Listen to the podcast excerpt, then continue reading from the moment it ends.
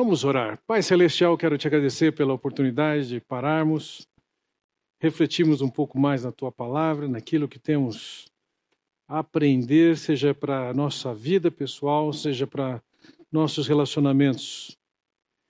Vem, Pai bondoso, abrir nossos corações para entendermos, apreciarmos, nos apegarmos ao que o Senhor fala, para que essas coisas se tornem realidade nas nossas vidas. Eu oro no nome de Jesus. Amém. Bem, nossa aula de hoje está dividida em duas partes. É, como eu não concluí a segunda aula, é, lembrem, nós contemplamos aí seis das bem-aventuranças. Nós vamos gastar um pouco menos de 30 minutos falando das outras, das outras duas bem-aventuranças que nos faltam é, conforme o plano estava de eu falar para as mulheres nessa, nessa noite, entretanto, algumas mulheres ligaram dizendo: Acho que você precisa repetir para o meu marido essas coisas e mais outras coisas. Não, vou falar para as mulheres. Ricardo, até homenageando, veio de bermuda cor-de-rosa. Não vou deixar de fazer isso, não. Bem, nós Vamos considerar as últimas duas bem-aventuranças, sendo a primeira delas essa que já está projetada aqui, fome e sede de justiça. O texto vai nos dizer: Bem-aventurados que têm fome e sede de justiça, pois serão satisfeitos. De uma forma geral, as pessoas são famintas e sedentas por poder, sucesso, posse, prazer, louvor. Entretanto, quando nós olhamos para esse texto, ele está apontando que os felizes não são as pessoas que têm essas coisas. Bom, cabe aqui dizer, quando fala de fome, a, a palavra grega traduzida por fome aqui, ela significa estar necessitado, sofrer profunda fome sedento, sentir sede, mas está escrito de uma maneira que é sentir sede continuamente. E por fim ele usa fome e sede de justiça. E aqui cabe nós definirmos o que não é e o que é justiça aqui. É, nós podemos olhar para o termo justiça e, e os gregos e os judeus eles tinham palavras diferentes para descrever essas duas coisas. O primeiro conceito, que não é o que está se referindo aqui, é o conceito de se faça justiça, que as pessoas recebam a condenação. Quando você vê alguém envolvido num crime, a parte da vítima diz: Eu quero justiça. Eu quero que essas pessoas sejam penalizadas por tal coisa. Não é esse o conceito aqui. Fome e sede de justiça não é, de alguma maneira, diante de uma injustiça que foi cometida, você clamar para que seja feita justiça. A palavra aqui empregada para justiça, ela está relacionada a um conceito do que é certo. Hoje isso não pode, não é mais tão comum, mas no passado era comum se enaltecer alguém dizendo essa pessoa é uma pessoa justa. A ideia de que ela é íntegra, ela se conduz como deve se conduzir. Então, quando ele está dizendo aqui que nós temos que ter fome e sede de justiça, é muito diferente do que a cristandade dos nossos dias tem tido fome e sede. Nós vamos ver gente faminta e sedenta por êxtase, por uma certa viagem espiritual, por misticismos, por felicidades, etc. Mas aqui o enfoque é que é feliz quem é um esfomeado, um sedento por uma vida de integridade. Esse é o sentido de justiça aqui. Por exemplo, quando olhamos no Salmo 117, desculpe, Salmo 17, no versículo 15, ele diz: Eu, porém, na justiça contemplarei a tua face. Quando acordar, eu me satisfarei com a tua semelhança. Olha, olha o que, que é fome de, e sede de justiça. Ele está imaginando a ocasião em que a sua vida será marcada pela integridade de Deus. Que ele tenha sido de tal forma aperfeiçoado que a sua conduta é marcada por uma conduta como se Deus estivesse agindo no, no lugar dele. Sei que vai ter controvérsias e historiadores muitas vezes não são favoráveis a Davi Livingstone, um missionário que cruzou a África e dedicou sua vida para levar o evangelho à África, embora em seu tempo e com a sua posição ele levava não só a mensagem do Evangelho, mas também levava muito da cultura inglesa para além das fronteiras. Mas depois que Davi Livingstone parou de atuar e morreu, alguns missionários chegaram em regiões remotas da África para pregar o Evangelho. E quando eles falavam de Jesus, houve lugar em que as pessoas disseram: Ah, ele esteve aqui. Como teve aqui? Não, essa pessoa que você está descrevendo teve aqui. Como? E eles pesquisando descobriram que eles estavam se referindo a Davi Livingstone. A maneira como eles descreviam a pessoa de Jesus, de alguma forma, foi compreendido por aqueles nativos como sendo o próprio Senhor Jesus. E era Davi Livingstone. Fome e sede de justiça é estar carente, necessitado, sedento, ávido por ver reproduzir em nós o caráter de Deus. Quando o Senhor Jesus diz, e aqui tem o mesmo conceito, quando ele diz: busquem, pois, em primeiro lugar o reino de Deus e a sua justiça. A justiça que buscada é buscar viver em conformidade com os padrões de Deus. Então, aqui uma busca prioritária, e o, o que o Senhor Jesus está ensinando, no caso, um pouco antes, considerando que nós estamos vendo as bem-aventuranças, é que isso deve ser a busca, uma busca semelhante a quando estamos esfomeados ou sedentos. Essa é a ideia. Daqui a pouco nós vamos ver as consequências disso. Mas, eu quero dizer, alguém que está faminto e sedento por justiça, por ver o caráter de Deus reproduzir em si, também vai experimentar a outra bem-aventurança. Então a outra bem-aventurança diz: bem-aventurados perseguidos.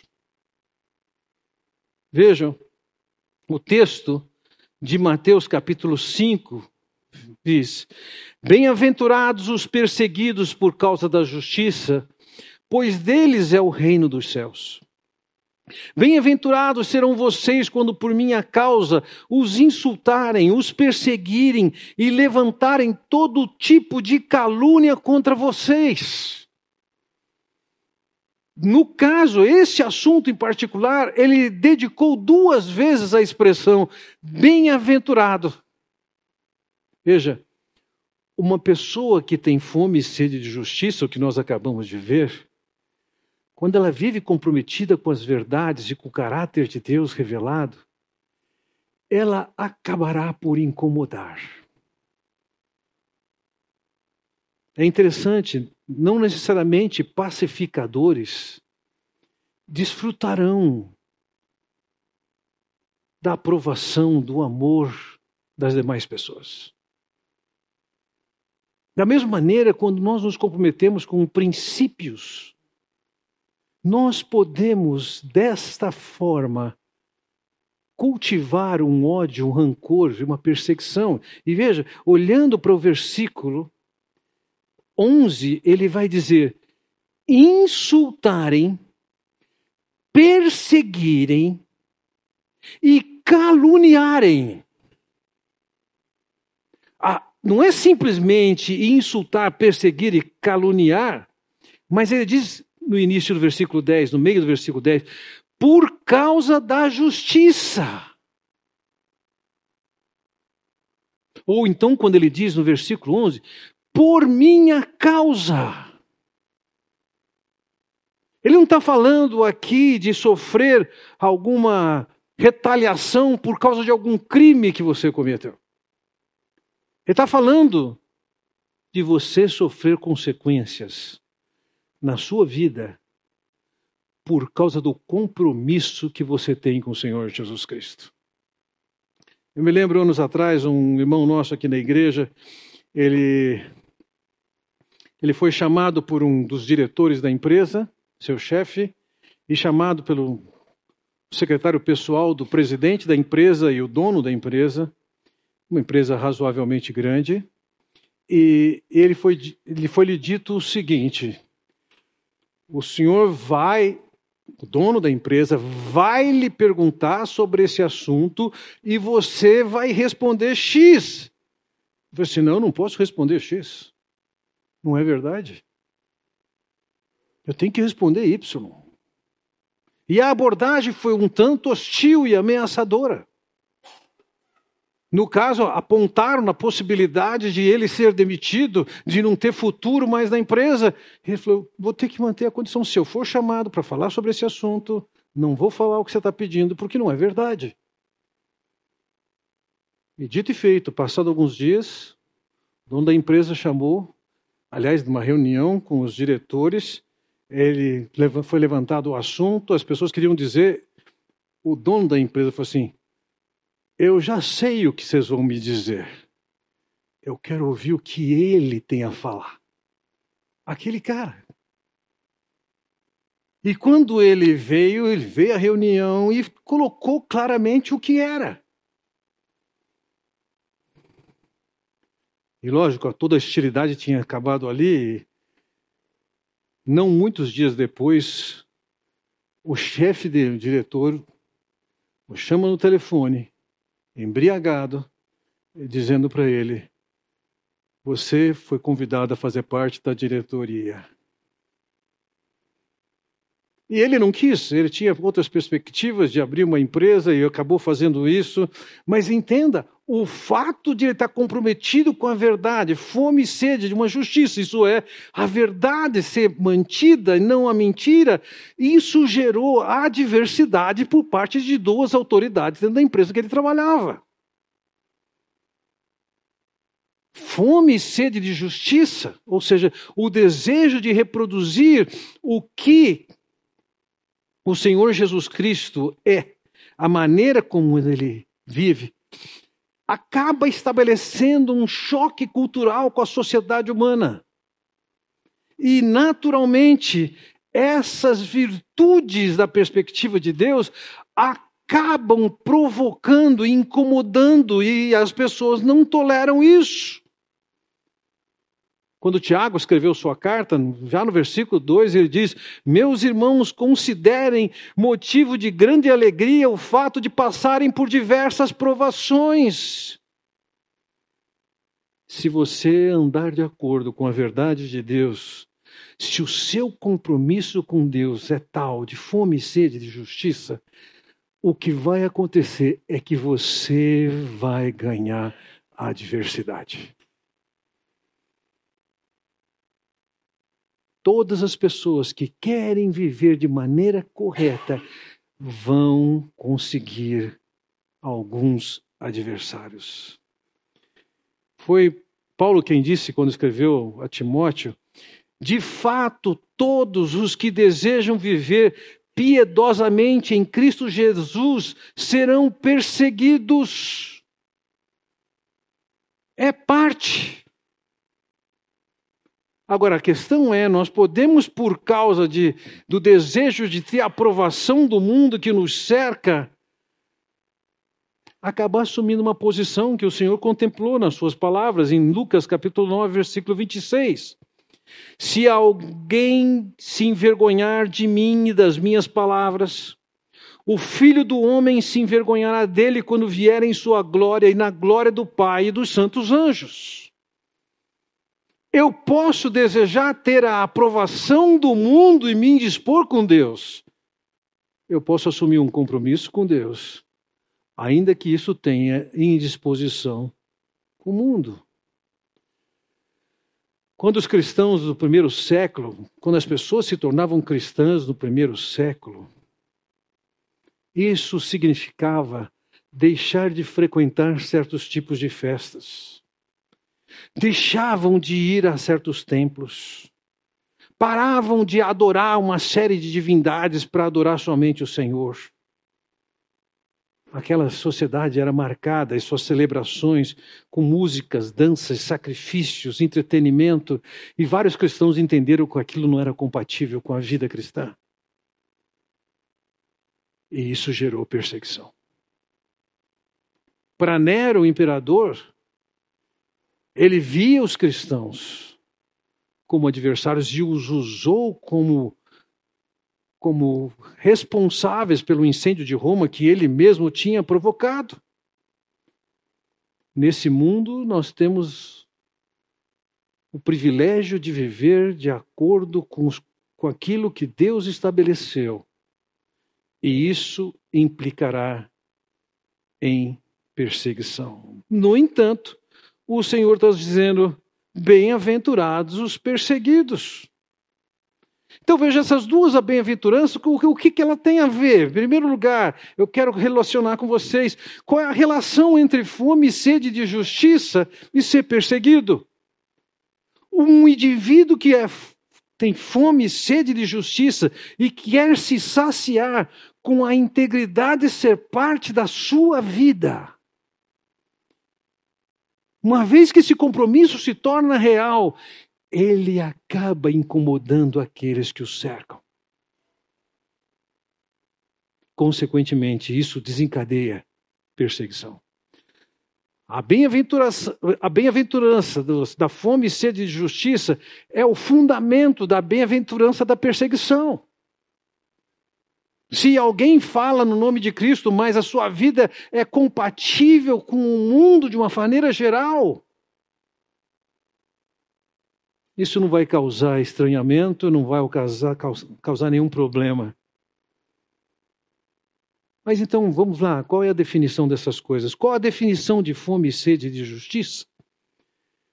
Ser faminto e sedento por justiça é ansiar profundamente por ter o caráter de Deus reproduzido em sua própria vida é buscar ansiosamente imitar a Deus. Isso é fome sede de justiça. No passado era muito comum um livro empregado, certamente vai ter publicado ainda, mas não é um livro que ocupa mais as primeiras posições de mais vendidos. Ah, o título era Em meus passos, o que faria Jesus? Essa é a ideia da fome e sede de justiça. Se Jesus estivesse no meu lugar, o que, que ele faria? Que resultados tem para alguém que tem fome e sede de justiça? Veja, o versículo mesmo diz: eles serão satisfeitos. Eles serão satisfeitos. Ele tem os parâmetros de Deus na sua vida. Que atitudes estão presentes ou ausentes em alguém que tem fome e sede de justiça? A gana de agir corretamente. Um desejo produto de profundo de viver corretamente, de maneira íntegra. Como a fome e sede de justiça afeta no relacionamento do casal? Uma esposa nota no marido, um marido nota numa esposa. E quando vê que acima de qualquer coisa, sua esposa, seu marido, o que mais desejam é andar de acordo com a aprovação de Deus, de acordo com o padrão de Deus, quando existe essa confiança, Eu me lembro muitos anos atrás, minha filha, que é advogada, trabalhando no escritório de advocacia em São Paulo, houve uma situação crítica e alguém questionou, perguntando: Você fez isso? Você viu isso? Você fez isso? Ela falou: Não sei de nada. Sua colega olhou para ela assim: Ah, essa aí não mente. Se ela falou isso, pode levar a sério.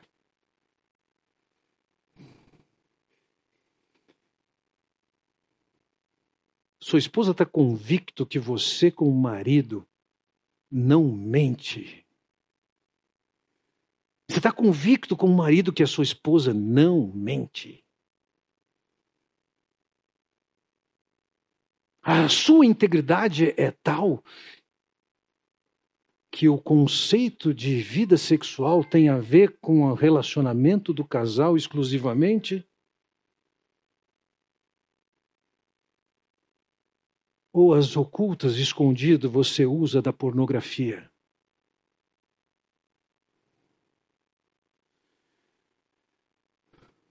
Fome e sede de justiça é o desejo profundo de ver o caráter de Deus reproduzido. E lógico, quando você se relaciona com alguém que está buscando o caráter de Deus reproduzido nele, ele é misericordioso. Ele é verdadeiro. Ele é justo. Ele não fica usando de desculpa esfarrapada, ele assume.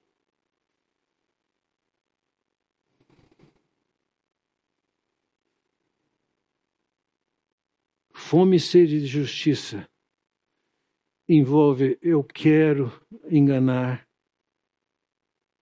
eu quero seguir por esse caminho, mas eu estou dizendo, não. Eu quero reproduzir o caráter de Deus na minha vida. E se relacionar com alguém assim é muito mais fácil. A não ser que você queira exatamente o oposto disso. Também nós vimos eh, qual é a definição de perseguição. Perseguido aqui é aquele que está de tal forma comprometido com a causa de Deus que acaba por ser hostilizados pelos adversários de Deus. Na condição de alguém que está sendo perseguido por causa da causa de Deus, que resultados vai colher para si mesmo? No primeiro versículo da bem-aventurança, ele diz: Deles é o reino dos céus. No versículo seguinte, ele diz: Grande é a sua recompensa nos céus. Ainda que você possa ser prejudicado por causa da sua conduta justa e íntegra, que desencadeiam, por exemplo, uma demissão uma perda de oportunidades. Deus está dizendo o seguinte: eu vou te retribuir. Você não vai ficar no prejuízo. Não vai ser aqui, vai ser na eternidade. Mas eu vou cuidar dos direitos que você tem.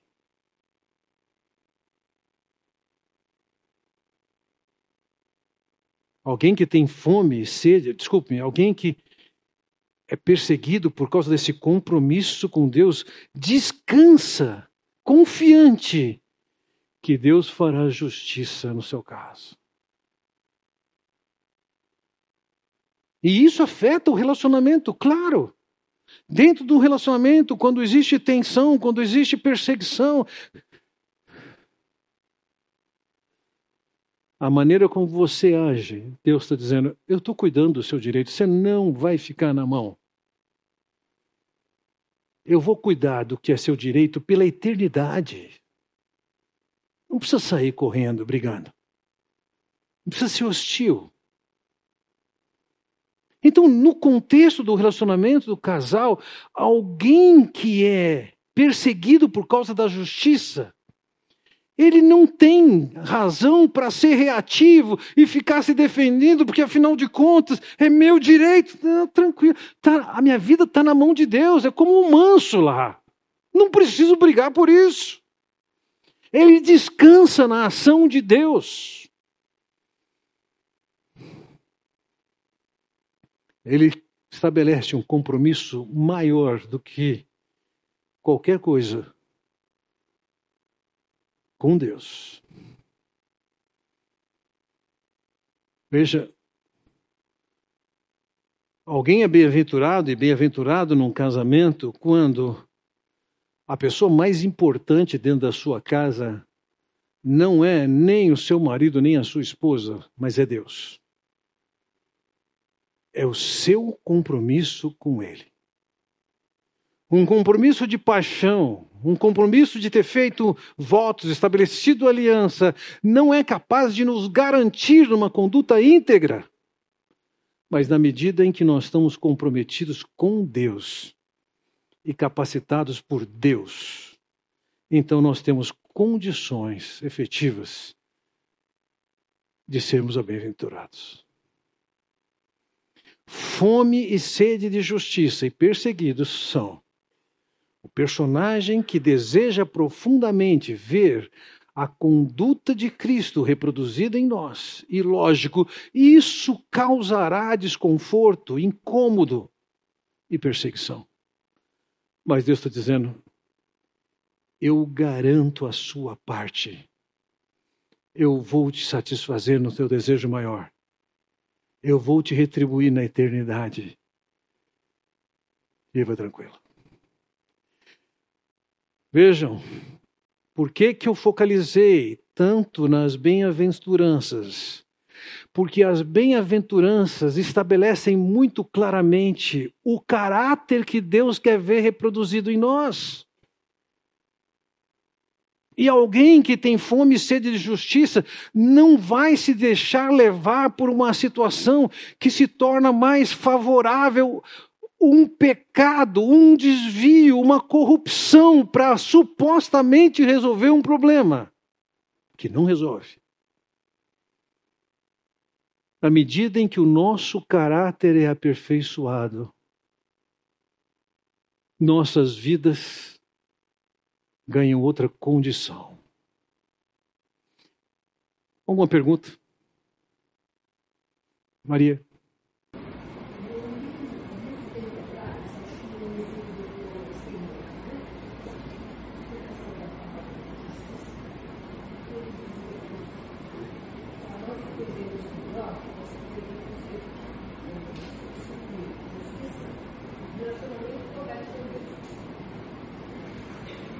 A Maria menciona um autor que propôs a, a, a substituição da palavra justiça por um relacionamento correto com Deus. Eu acho que a justiça aqui em foco, ela é resultado de um relacionamento correto com Deus, mas ela é mais específica. Ela fala mais do padrão de Deus que se reproduz em nós. Quando eu persigo isso, eu estou perseguindo, estou buscando aquilo que é correto. Mais alguma consideração?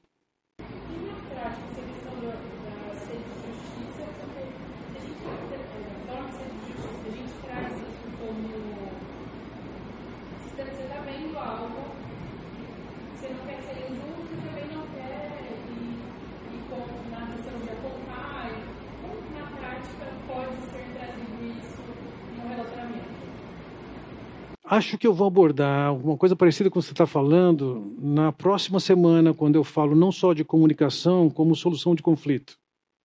Tá? É, então eu vou deixar responder a sua pergunta lá. De qualquer maneira, quando a gente está falando aqui de ser bem-aventurado por ter fome e sede de justiça, sempre considere isso, fome e sede de justiça, que isso seja uma realidade na sua vida. Começa por você. Como é que eu posso ser a, a, mulher que Deus quer que eu seja? E já que nós vamos falar sobre esse assunto hoje, vocês vão lidar com um material que fala assim: meu Deus, eu tenho tanta coisa para cuidar da minha vida, que não vai dar para eu ficar olhando para a vida do meu marido, o que, que ele está fazendo, o que ele não está fazendo. E na medida que ambos buscam o Senhor para ser o que Deus quer que eles sejam, o resto se ajusta naturalmente. Fábio. Perseguir a esposa, perseguir o marido por causa da justiça. As repercussões que isso pode trazer na vida do marido, da esposa, é, que vai sofrer junto, que vai ter que tratar junto, que vai é, tensionar junto, e que pode fazer ou trazer tensões ao casamento a ponto de quase espanar por conta dessa perseguição por causa da. Sim, isso pode acontecer. Em 1 Coríntios 7 é descrito isso. Quando uma das duas partes se converte e a outra não, há situações em que a outra parte que não se converteu diz: Não quero mais. Acontece isso. Não é tão comum, mas acontece isso. Já tenho visto alguns casos desse. Agora, aquele que se converteu, ele, se ele assumiu o compromisso reconhecendo que Jesus é quem ele é, Deus, é, seu foco de satisfação é na pessoa de Deus. Você pode e deve se lembrar da primeira vez que, primeiro encontro que nós tivemos, esse é o nosso quarto encontro, que eu disse o seguinte: casamento é alguma coisa que Deus imaginou, que Deus instituiu, que Deus orientou, que Deus capacitou. Foi Ele que imaginou, foi Ele quem instituiu, é Ele quem dá orientação e é Ele quem capacita. E quando você pensa que casamento é alguma coisa que é imaginada por Deus, desenhada por Deus, Lógico que é uma instituição acima do humano, do trivial. É alguma coisa que, acima do nosso degrau. Então, quando ele vai dar instruções para homens, ele vai dizer que vocês têm que amar como Cristo amou. A referência é divina. E vocês puderam sentir um pouquinho duas semanas atrás, pensando no que, que é ser um homem, um marido, da perspectiva que Deus coloca. Assusta. É, esses dias eu ouvi uma mulher dizendo: Nossa, fiquei com pena dos homens. Agora, a mesma ideia, Deus é quem imagina e desenha como vai ser o casamento, o papel do marido, vai acontecer a mesma coisa com mulheres. A referência do que é o papel de uma mulher é uma referência divina. Se por um lado um homem tem que amar como Cristo amou, como é que uma mulher tem que amar? Veja, quando o apóstolo Paulo diz em Tito, capítulo 2, versículo 4, Assim poderão orientar as mulheres mais jovens a amarem seus maridos e seus filhos. Aqui está falando de mulheres mais velhas, que têm a responsabilidade de ensinar as mais novas a amarem seus maridos. E veja, a palavra aqui para amar, ela não é sentir paixão. Mas também não é o verbo que Deus definiu como é que os homens deveriam amar. O verbo empregado aqui é o verbo filéu, que tem a ideia de ser amigo. Filéu é um, é um verbo que a gente lida com ele em português. Alguém que se chama Teófilo significa o quê? Que ele é amigo de Deus. Filipe é amigo do cavalo. Filosofia, amigo da sabedoria. Então a gente encontra o verbo e é alguém que tem prazer e que é amigo de. E como você pode perceber, é tão pouco sentimental aqui que ele está dizendo que as mulheres devem aprender. É fato que alguém tem que ensinar. Mas ela tem que aprender. E eu creio que esse conceito de uma mulher amiga do seu marido está totalmente fundamentado na instituição do casamento lá em Gênesis. E se por um lado nós olhamos para os homens que devem amar como Cristo, particularmente para o Novo Testamento, eu quero olhar com vocês, mulheres, o que Deus tem para vocês a partir do Velho Testamento. Vejam, indo para Gênesis capítulo 2, versículo 18, diz: Disse mais o Senhor Deus: Não é bom que o homem esteja só, far-lhe-ei uma auxiliadora que lhe seja idônea. Então, no versículo seguinte, ele diz: Deu o nome ao homem a todos os animais domésticos, às aves dos céus e a todos os animais selváticos. Para o homem, todavia, não se achava uma auxiliadora que lhe fosse idônea. A mulher aqui em Gênesis é chamada de auxiliadora. E de alguma maneira eu posso entender a sua compreensão assim.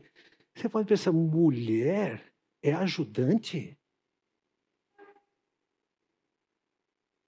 É auxiliadora? Parece que a mulher está sendo reduzida a um papel absolutamente secundário. E nada mais longe do que a realidade dessa palavra. A palavra que traduz auxiliador, a palavra hebraica edzer, ela aparece 20 vezes no Antigo Testamento. Vejam, duas dessas 20 vezes são referentes ao, à mulher. Mas a gente vai ganhar uma visão da importância do papel de uma mulher no casamento como auxiliadora quando você avalia as demais ocorrências de Ezer na Bíblia. Então só tem mais 18 vezes. Deixe-me dizer, a que são usadas as 18 vezes, além dos duas vezes para mulheres? Uma única ocorrência. Ezer foi empregado para descrever que alguém estava sem ajuda. Não tinha um elemento positivo ou negativo, só descreveu que alguém não tinha ajuda. As outras 17 vezes, ela se referia a pessoas. E quando eu digo que se refere a pessoas, veja, por exemplo, no Salmo 89, versículo 19. Desculpe-me. Opa, não.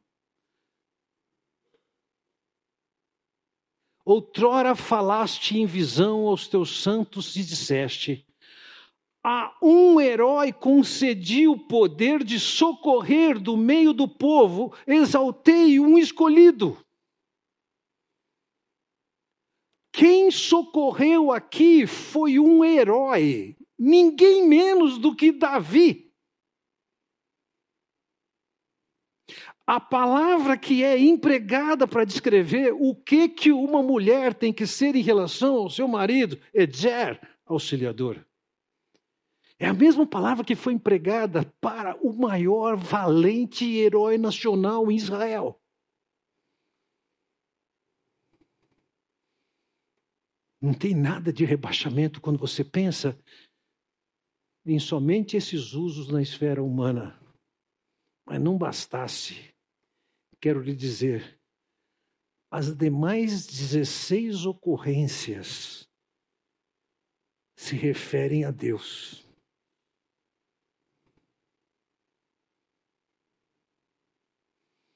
Então, a posição de mulher como auxiliadora é uma posição inspirada na maneira como Deus se relaciona conosco. Vejam, a esposa, olhando para essas ocorrências, eu diria, a esposa é a heroína a quem Deus capacitou para ser poderosa ajuda a seu marido, um reflexo do próprio Deus na vida dele. Conhecer esses conceitos do projeto original de Deus e ouvir o discurso hoje em dia de buscar empoderamento feminino me dá vontade de vomitar. Porque o que é clamado hoje, pedido e buscado, é muito, muito medíocre comparado ao modelo que Deus tem para uma mulher. Diferentemente do que se defende hoje com o empoderamento feminino, em que se pretende que uma mulher seja igual a um homem, o quê? Que ele possa, ela possa fazer as mesmas besteiras que os homens têm feito? Isso não é empoderamento. Isso é autodestruição. O modelo que Deus apresenta para a mulher é o seguinte: eu sou o ajudador de vocês. E eu quero que você, mulher, seja a minha representante na vida do seu marido. É o ajudador na esfera do lar. A ajudadora na esfera do lar. A esposa é a heroína a quem Deus capacitou para ser poderosa ajuda seu marido. Um reflexo do próprio Deus na vida dele.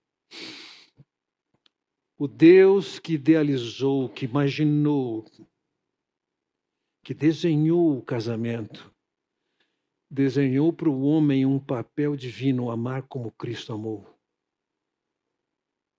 E desenhou o papel feminino, ajudar como Deus ajudou.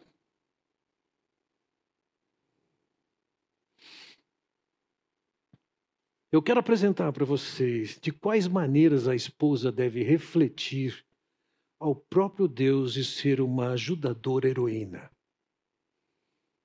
É isso que eu quero tratar com vocês nessa noite. Isso é empoderamento. Isso não é blá blá blá. Reproduzir o caráter de Deus, a função de Deus em casa. Gente, eu no lugar de vocês, mulheres, eu estava de joelho e falei assim: tem misericórdia. Lá nos meus 22 anos, eu já falei isso e repito, quando eu entendi o que, que era o papel de um homem no casamento, eu falei assim: não, não quero. É muita coisa para mim. E não é pouco para as mulheres. Agora, eu, eu, eu, vou tomar liberdade de fazer nossos estudos hoje de uma determinada maneira. Veja, eu mencionei que em 16 ocorrências, nós temos 16 ocorrências de Edzer, no Antigo Testamento para descrever como Deus nos ajuda. Então, o que eu fiz é meio arbitrário, mas é o que eu fiz. Eu escolhi de duas passagens, uma é no Salmo e a outra é em Deuteronômio 33. Nessas passagens ocorre o maior número de ocorrências. Então, no, em Deuteronômio 33, nós temos três vezes a ocorrência de Deus como ajudador. E o que eu quero fazer com vocês é olhar para a maneira como Deus foi ajudador e pensar: como é que você vai ser uma ajudadora dentro de casa?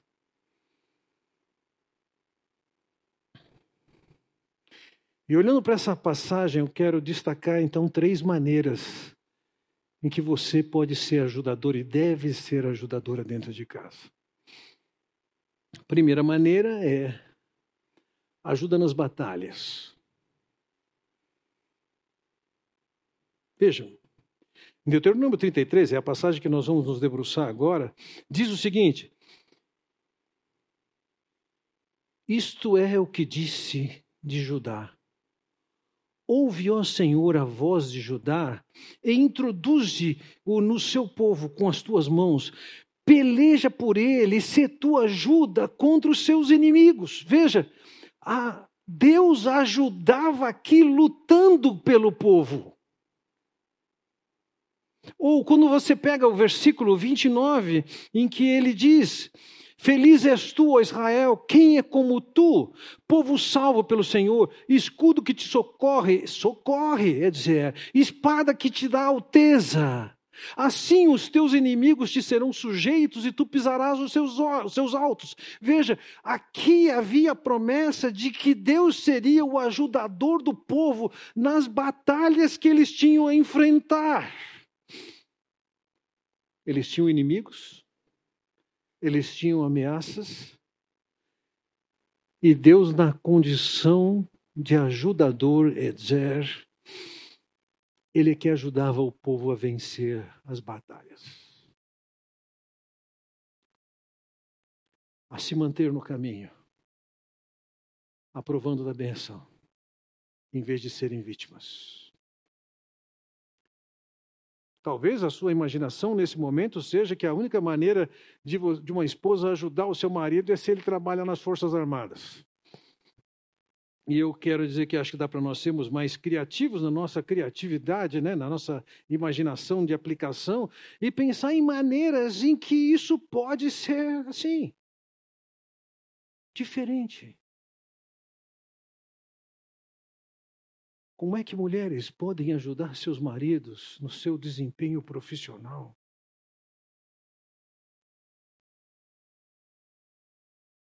Até que ponto as esposas são estímulo, motivação para o seu aperfeiçoamento, para o seu sucesso?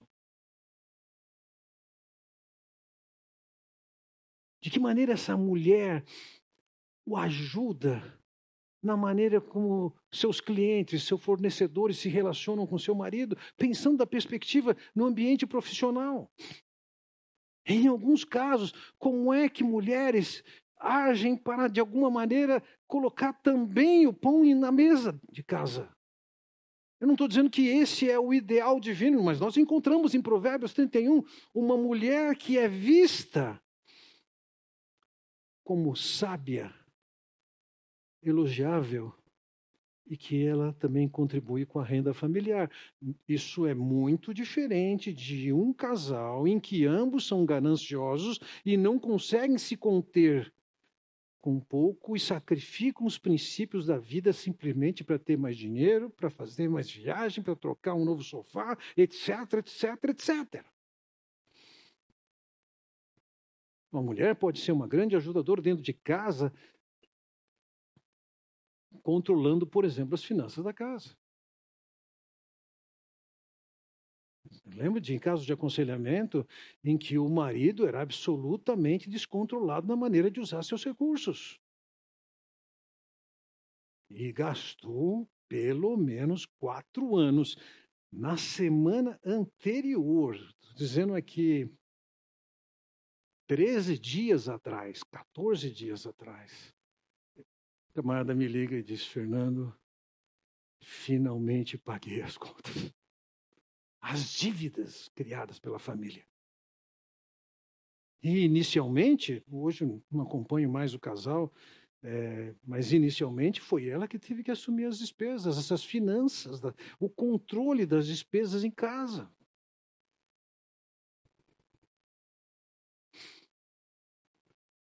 Como é que maridos chegam em casa com suas preocupações, com suas ansiedades no ambiente profissional? Como é que as esposas estão ajudando nisso?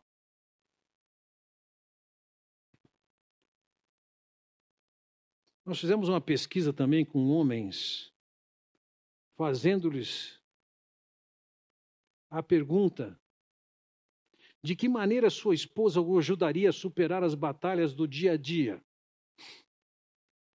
Olha as respostas que os homens deram. Mulheres, prestem atenção. se elas tiverem compreensão e entender os problemas que eu enfrento no trabalho. Segundo, apoio e respeito. Terceiro, valorizando expressamente as minhas decisões e, ao criticá-las, o que é perfeitamente possível, fazendo com serenidade.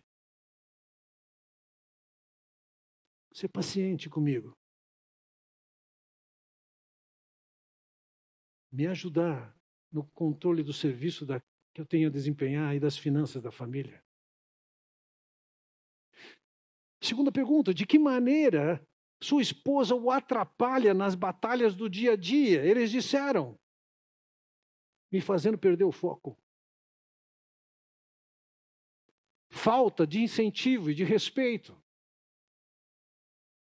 Demonstrando irritação, críticas e reclamações. Críticas e comparações. Ou quando ela se torna simplesmente indiferente às dificuldades profissionais e também de questionamentos de problemas. Uma esposa foi desenhada, inspirada em Deus, que ajuda nas batalhas. A esposa é ajudadora. Entenda isso. Deus não a colocou na condição do cabeça mas como Deus, está fazendo que você ajude. Não determine, não mande, não cobre. Ajude.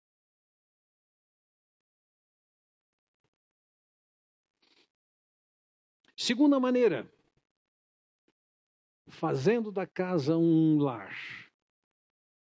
Veja, vamos olhar disso para isso nos versículos 27 e 28. Olha o que ele diz: o Deus eterno é a tua habitação e por baixo de ti estende os braços eternos. Ele expulsou o inimigo de diante de ti e disse: Destrói-o. Essa expressão eu quero me ater aqui. Deus estendeu por baixo do povo os seus braços. Ou no versículo 28, em que ele diz: Israel, pois, habitará seguro a fonte de Jacó, habitará sós numa terra de cereal e de vinho, e os seus céus destilarão orvalho. Veja, nesses dois versículos não aparece a palavra Edzer, auxiliador ou auxiliador, mas ela está falando das ações de Deus. E quando ele está falando das ações de Deus, está dizendo que é Deus quem vai garantir a habitação segura do povo.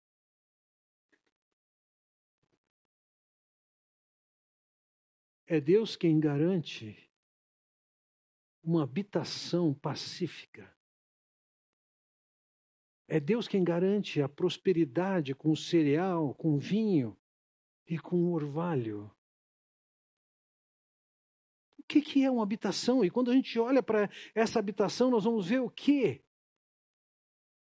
Duas coisas estão presentes: segurança e fartura.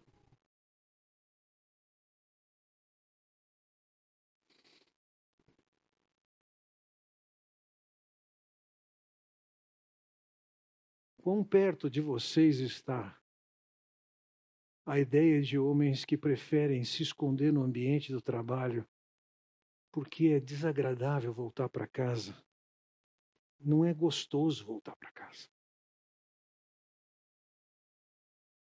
Veja, o texto de Provérbios nos diz o seguinte: melhor é morar no canto do eirado do que junto com a mulher rixosa na mesma casa.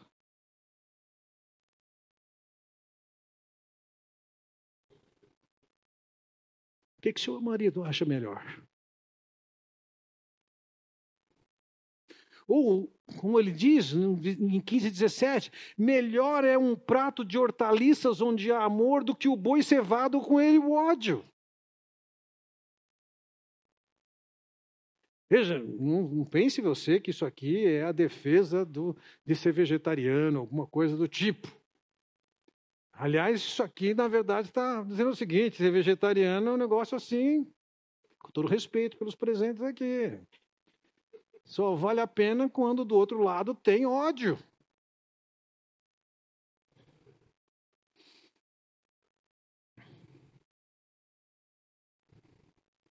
Eu estou convencido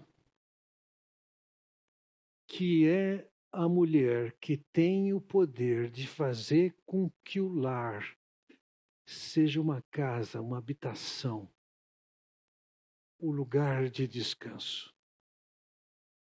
Quando eu uso o termo descanso, entenda, eu já falei várias vezes o seguinte: você até dorme na sua casa, Mas lar não é lugar de descanso. Tem um trabalho danado, principalmente se você tem filhos ainda em casa.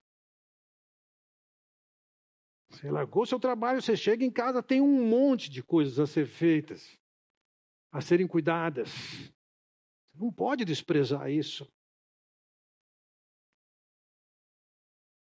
O texto de Tito diz que as mulheres mais velhas devem ensinar as mais jovens a amarem seus maridos. São as mulheres que têm que desenvolver um relacionamento de amizade com o marido. E a amizade não acontece com cobrança.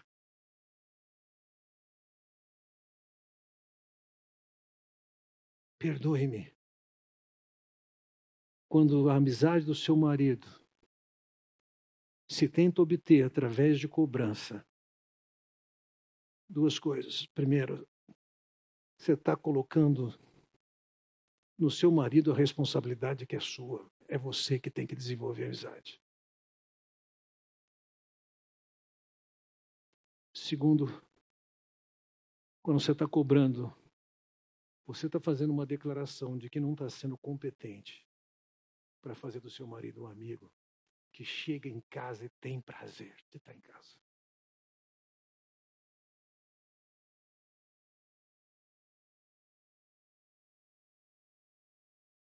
Há uma maneira muito melhor de hostilidade, de briga. Dias atrás, eu estava no final de semana passado, estava num encontro de casais. E numa das noites para um jantar, eu sentei a uma mesa e o indivíduo que estava do meu lado talvez quase dois metros de, de altura. Tinha um problema de incontinência verbal. Ele não conseguia parar de falar.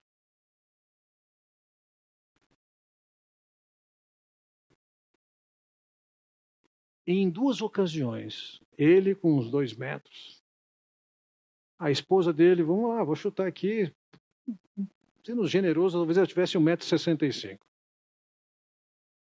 E eu sei que esse casal, depois fiquei sabendo pela Carmen, esse casal, em tempos recentes, estava lidando com, com o divórcio. Mas duas vezes ela fez um negócio que eu simplesmente nunca vi e achei espetacular. Ela virou para ele, colocou a mão no rosto dele, falou: Querido, para de falar. Escuta o que eu vou falar. E funcionou.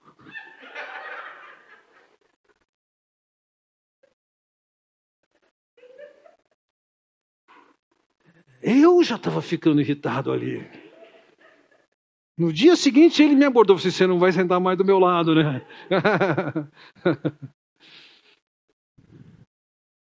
Há uma maneira diferente do que ficar jogando flecha, dando tiro de volta. E uma mulher que é Edzer, inspirada em Deus, é uma mulher que cria um ambiente de amizade, é um ambiente familiar. São vocês, mulheres, que criam isso.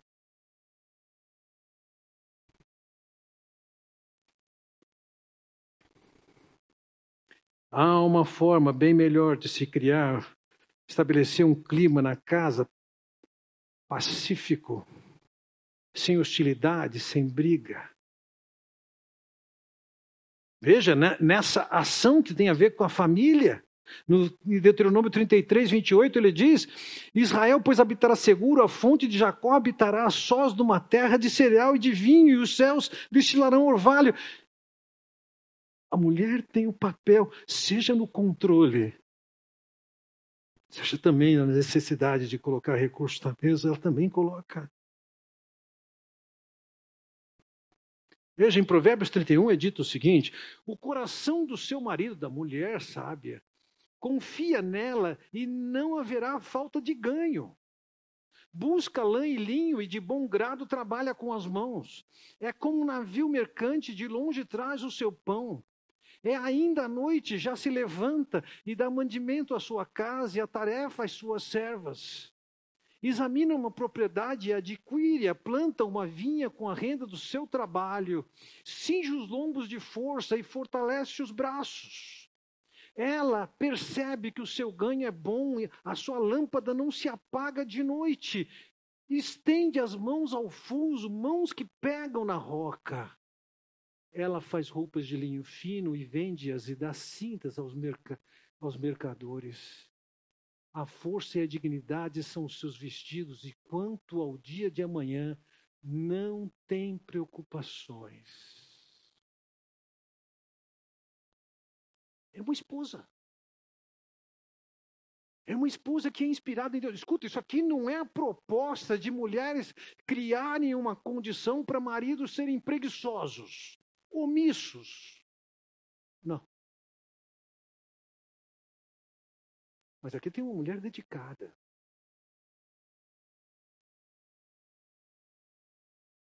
Isso então nos traz a pergunta: de que forma a sua esposa estabelece sua casa como um ambi ambiente seguro e farto? E fazendo essa pergunta para os homens, eu obtive as seguintes respostas. Isso é resultado de uma pesquisa. Eles colocaram, número um, número um, serva fiel à palavra de Deus.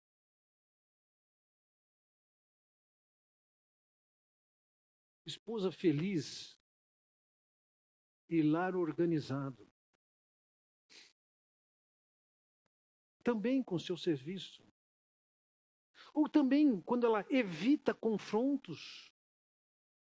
Quando ela se controla e não se irrita com os filhos. Quando ela reúne a família e resolve seus problemas. A resposta negativa, a pergunta negativa é de que forma sua esposa estabelece em sua casa um ambiente inseguro e carente, diz valorizando mais pessoas do ambiente externo do que as pessoas de casa. Desorganização, gritaria e mau humor. Não serviço. Intolerância. Um clima de discordância e de acusação. Uma mulher ela é ajudadora, Edzer, a companheira, a amiga de seu marido. Quando ela ajuda na batalha e quando ela faz a casa um lar. Mas há uma terceira maneira para a qual nós vamos olhar agora, que é criar um lar acolhedor. Veja, ele diz no versículo 27: O Deus eterno é a tua habitação, e por baixo de ti estende os braços eternos. Ele expulsou o inimigo de diante de ti e te disse: Destrói-o. Veja, eu estou pegando a figura de novo aqui, mas essa ideia de colocar o braço por debaixo dele.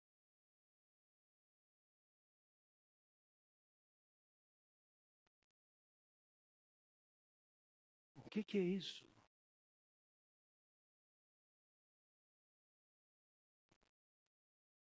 Pode pegar uma criança e Deus está falando com seus filhos, e ele estende o braço, traz para perto.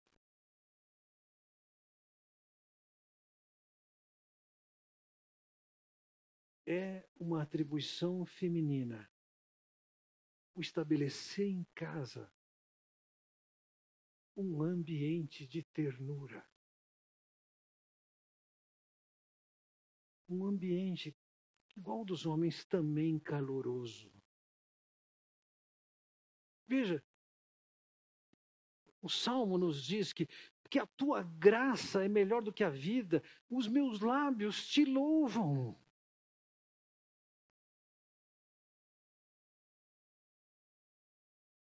Deus, como ajudador, ele é gracioso. E veja, quando você olha para a mulher de Provérbios 31, diz ali: ela lhe faz bem e não mal todos os dias da sua vida. Não precisa de responder, não. Quantas de vocês, de mulheres, ousariam dizer para os seus maridos, querido, eu queria ouvir de você. Eu não vou reagir. Eu não vou retrucar. Só deixe saber qual é a perspectiva que você tem de males que eu faço contra você.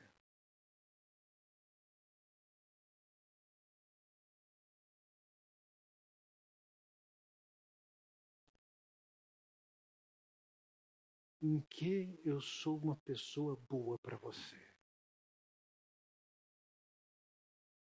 Veja, no versículo 21, ela diz: No tocante à sua casa, não teme a neve, pois todos andam vestidos de lã escarlate. É ela que está provendo para casa o aquecimento. As pessoas estão vestidas, estão protegidas. Versículo seguinte diz: Faz para si cobertas, veste-se de linho fino e de púrpura. Ela está cuidando dos seus filhos, está cuidando do seu marido. Lógico vai dizer: seu marido é estimado entre os juízes quando se assenta com os anciãos da terra.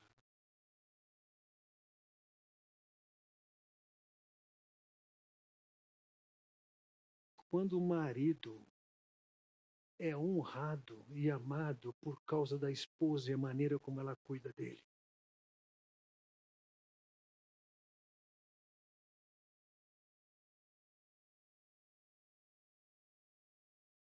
Veja, no texto de Efésios 5, que eu usei para os homens, aqui diz o seguinte: Não obstante vós, cada um de per si também ame a própria esposa como a si mesmo, e a esposa respeite o marido.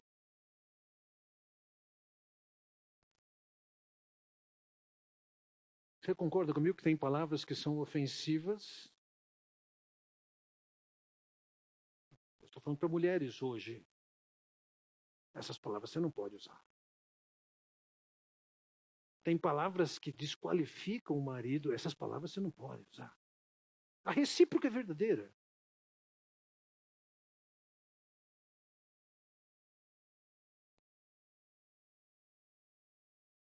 Tem palavras que não tem nada de mais, mas por alguma razão, seja lá qual for, seu marido se sente alfinetado quando você usa uma palavra. Você acha não é nada demais. Meu pai falava para minha mãe, minha mãe falava para mim, né, né, né, falavam para mim, não tem nada demais para mim, mas para ele tem.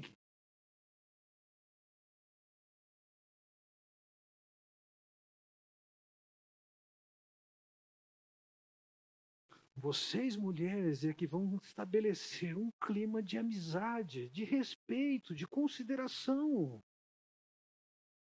Ainda no capítulo 31, você vê essa mulher, ela, ela, ela é uma instrutora, ela tem cuidado com o marido e com os filhos, ela, além de ter cuidado, ela traz respeito e respeitabilidade para o seu marido, e mais ainda, o texto vai nos dizer que ela instrui. Veja, o texto nos diz: fala com sabedoria, e a instrução da bondade está na sua língua.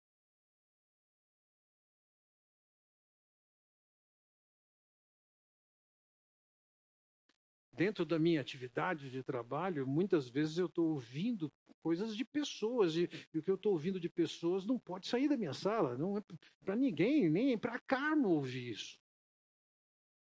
Mas algumas vezes é possível conversar com ela, seja porque as pessoas dão liberdade para fazê-lo, ou seja porque não tem como ela identificar. E algumas vezes eu abro para ela, a situação é essa, tal, estão tentando entender. E apesar de eu ter muitos anos de experiência aconselhando e orientando, ela algumas vezes, algumas vezes, ela surge com uma, um insight, uma pergunta, com uma consideração Fala, nossa, como é que eu não levei isso em conta? Ela acaba sendo fonte de instrução, de orientação. Presta atenção nisso. Deve ter isso, ou pode ter isso por trás dessa ação.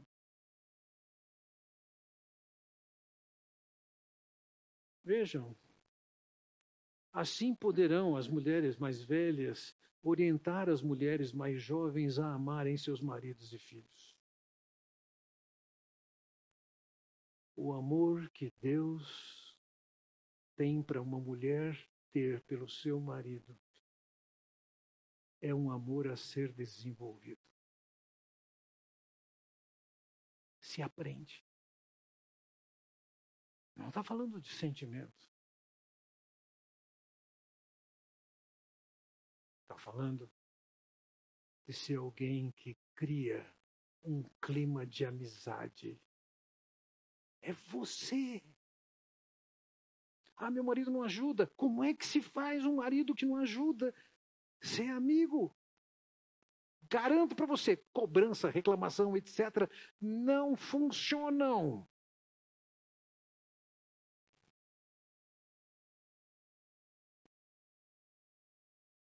Perguntei para os maridos: o que sua esposa faz que estabelece um clima de carinho e acolhimento entre vocês? As respostas foram: quando ela é fiel à palavra, quando ela me apoia, me respeita e me dá atenção, quando ela serve, quando ela cuida, e manifesta amor com os filhos. Quando ela conversa com brandura e num clima de paz. Quando é que ela não ajuda? Quando é o oposto, eles dizem, quando falta mansidão.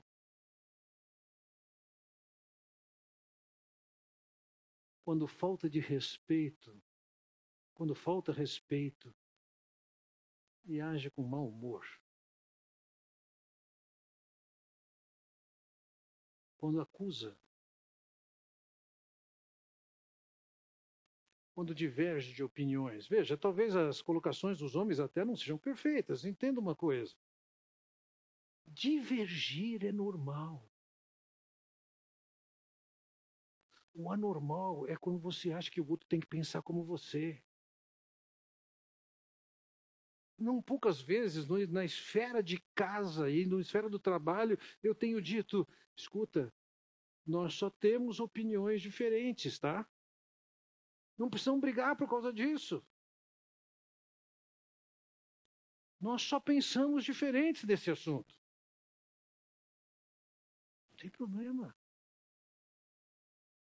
Se isso é numa relação de de trabalho em que você é o chefe, você diz assim, escuta, não tem problema você pensar diferente, mas lamento, nesse caso você vai ter que fazer como eu quero. Em outras circunstâncias, quando você não está no poder numa relação profissional e de chefia, você não vai poder dar de baixo para cima dizer o que seu chefe tem que fazer. Ficou louco.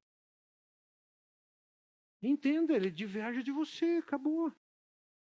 Você pode colocar sua opinião, defender seu ponto de vista, mostrar que é melhor. Ele não viu, ponto.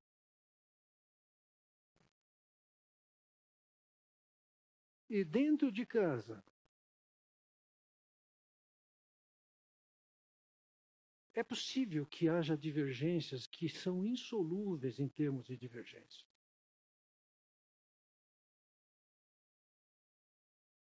Se eu somar os anos de casado que eu tenho, estou perto de 44 anos de casado. E somente em três ocorrências nós não conseguimos fechar um acordo de. Estamos de acordo nessa direção. Três vezes! Não é possível que você considere que a rotina tem que ser a divergência, não se conversar.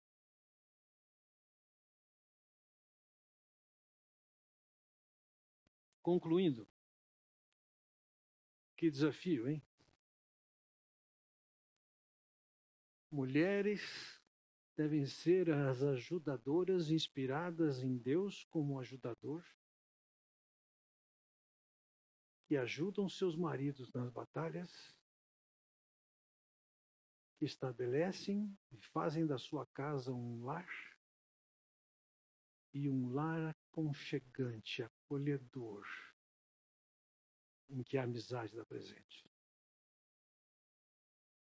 Cabe aqui falar para mulheres e também para maridos. Isso é possível fazer somente no poder de Deus. Mas quando isso acontece, veja, olha o que diz em Provérbios capítulo 31, versículo 28. Seus filhos se levantam e a elogiam, seu marido também a elogia, dizendo: Muitas mulheres são exemplares, mas você a todas supera.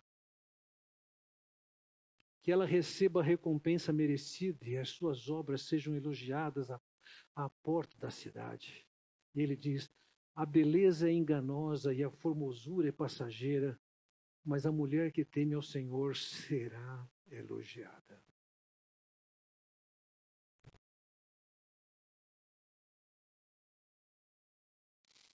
Mulheres, vocês têm uma fonte de inspiração para ser ajudadora dos seus maridos. É só olhar para Deus como ajuda. Simples assim. De fato, mulheres que estão investindo nesse desenvolvimento de amizade com seus maridos essas mulheres são dignas de louvor. Não me venha com conversa de apoderamento feminino.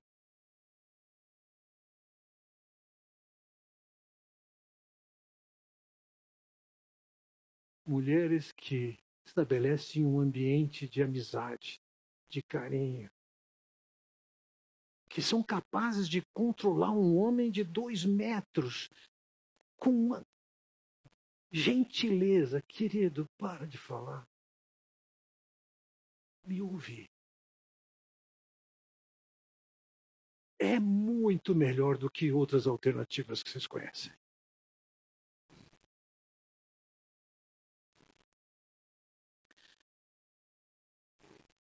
Dois minutos para perguntas.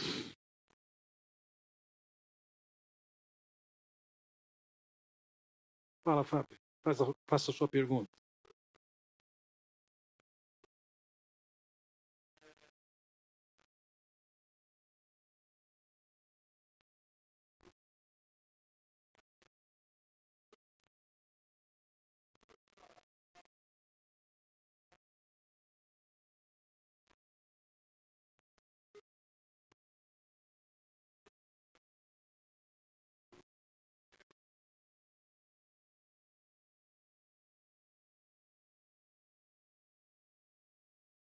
Tenham as suas próprias experiências. Comecem a fazer sua parte, sem ficar esperando que o outro faça dele. Faça sua parte. Há um texto de 2 Coríntios, capítulo 5, falando do amor de Deus por nós, em que ele diz: o amor de Cristo nos constrange. Experimenta fazer isso em casa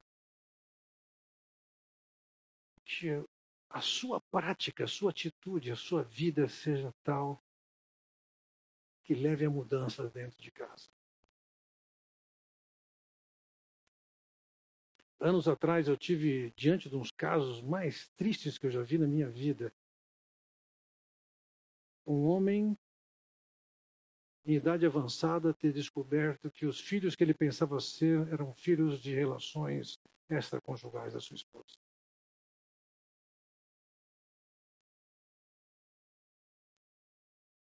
Homem destruído.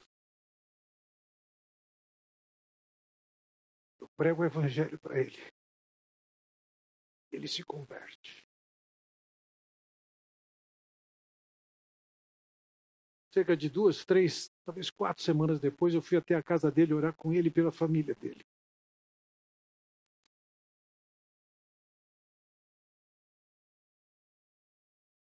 Fiz isso, não fiz mais nada que isso. A esposa virou para mim e falou assim: Um dia eu quero conversar com o senhor. Ela veio até a minha sala e antes de sentar à porta, ela disse o seguinte: O senhor não imagina a vergonha com que eu estou de estar aqui. E eu disse para ela: aqui tem alguém que não é melhor do que você. Se tem uma diferença entre eu e você, o que Deus fez na minha vida. E ela disse: Eu vim fazer uma pergunta. O que que aconteceu na vida do meu marido que ele mudou tanto? E sabe, ela se converteu. Eles se reconciliaram.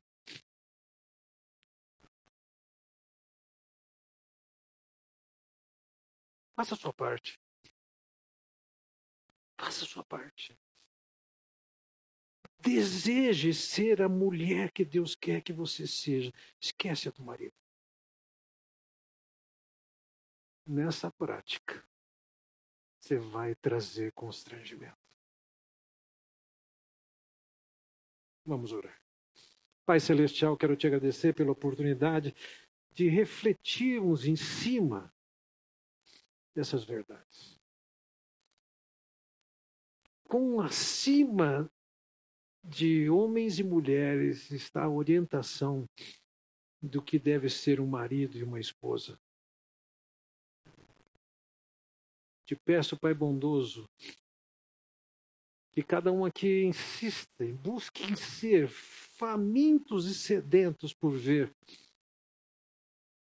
esse projeto teu ser uma realidade para nós. Oramos e contamos com a tua bênção sobre nossas vidas. Eu que eu oro em nome de Jesus. Amém. Entenda no início da minha primeira fala, eu disse o seguinte: casamento é como um submarino. Até flutua, mas foi feito para afundar. Essa não é a verdade. Casamento foi feito para voar nos padrões de Deus. E quando você quer ficar se arrastando na lama do que um coração pecaminoso é capaz de fazer, é uma tristeza. Você pode viver aqui em cima, mas você também pode viver viciado na mediocridade. Seja o agente de mudança. Semana que vem, nós vamos falar sobre comunicação e como solucionar conflitos. Deus abençoe vocês.